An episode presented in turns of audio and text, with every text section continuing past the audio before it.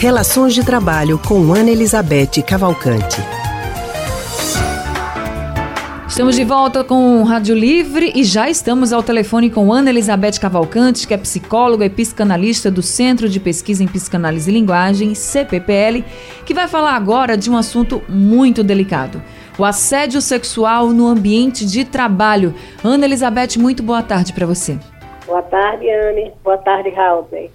Boa tarde. Realmente, Anne, uma, uma, um assunto muito delicado, mas muito importante, né? Exatamente pela delicadeza e pela, pela efeito muito nefasto no ambiente de trabalho, né? Verdade. É, eu, eu, considero assim o assédio sexual no trabalho uma das manifestações mais de uma combinação muito explosiva que é muito presente na cultura da gente, infelizmente, que é essa mistura do machismo e do autoritarismo, né? Porque geralmente quando uma mulher é assediada, ela é assediada por alguém que tem uma função de poder sobre ela, né? Isso. O chefe, o patrão. Então, é, eu fico pensando que esse é um assunto realmente muito, muito importante, muito delicado, né? Porque representa essa dupla transgressão, uma transgressão tanto do abuso de poder como do poder sobre a mulher e tratá-la como se fosse um objeto né, que não que pode ser usado e abusado. Inclusive, Ana Elizabeth, tem pesquisas que mostram que uma em cada cinco mulheres já sofreram um assédio sexual, justamente como você está dizendo, por parte do chefe ou do patrão, como queiram falar. Agora, o que a mulher deve fazer quando se depara com uma situação como essa?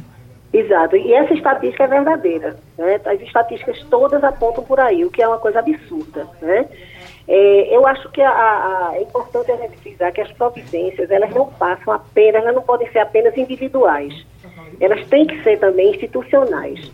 É, as providências individuais precisam ser tomadas, né? quer dizer, por parte de quem é assediado, né?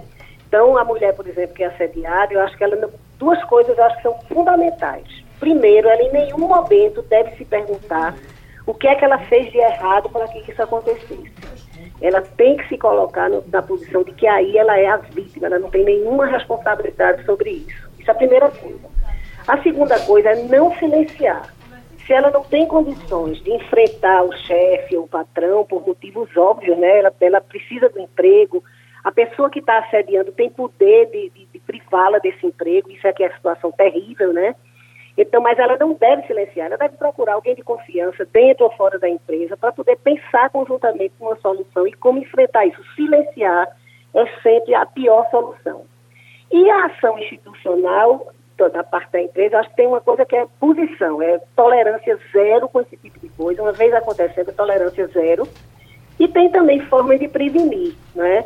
Conversas sobre, é, é, palestras, ou seja, deixar muito claro para todo mundo, os gestores, de que a empresa não tolera esse tipo de, de esse tipo de comportamento, que é uma coisa nefasta, tanto para a vida das pessoas que são assediadas, né, que podem ter as suas, inclusive suas carreiras interrompidas mesmo, quando a coisa é mal encaminhada, como para para o próprio ambiente de trabalho e para o próprio para o próprio é, resultado e, o, e a, o projeto da, da empresarial. Ana Elizabeth, e como é que a mulher pode, percebendo alguma coisa diferente, ela ficando em dúvida, ter certeza de que o que está sendo feito, aquela abordagem, aquela é, talvez é, gentileza além do que deve ser o contato profissional, é um assédio sexual?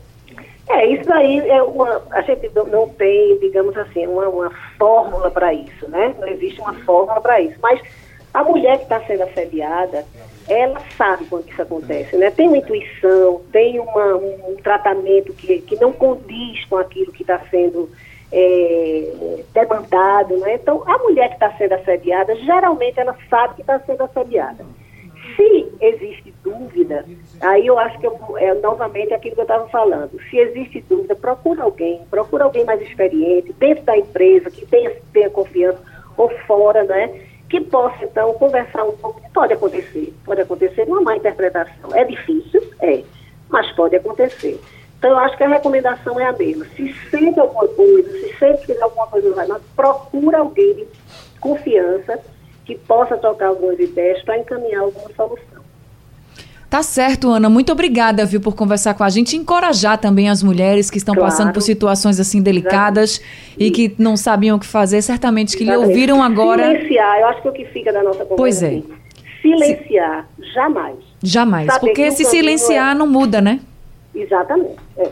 E assim, não precisa, se você não tem condição, gente não está fazendo exigência de, ah, mas eu, como é que eu vou enfrentar meu chefe? Não, se não consegue, se não é possível, quer em alguma situação não é possível mesmo, procura ajuda, procura alguém, mas não silenciar. Esse é o, esse é o básico. Obrigada, viu, Tá Ana? bom? Tá bom, até Muito a obrigada. Uma próxima. boa, tarde e até semana que vem.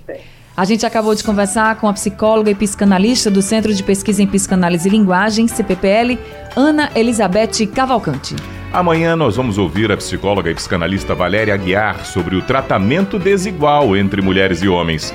Será que evitar o tratamento desigual entre meninos e meninas pode ser um caminho para reduzir as desigualdades? Nós vamos entender amanhã. E não esqueça, você encontra as nossas colunas, como a CPPL Conversa, e também os nossos quadros, como o consultório do Rádio Livre, no site radiojornal.com.br e também nos distribuidores de podcast Spotify, Google e Apple Podcast.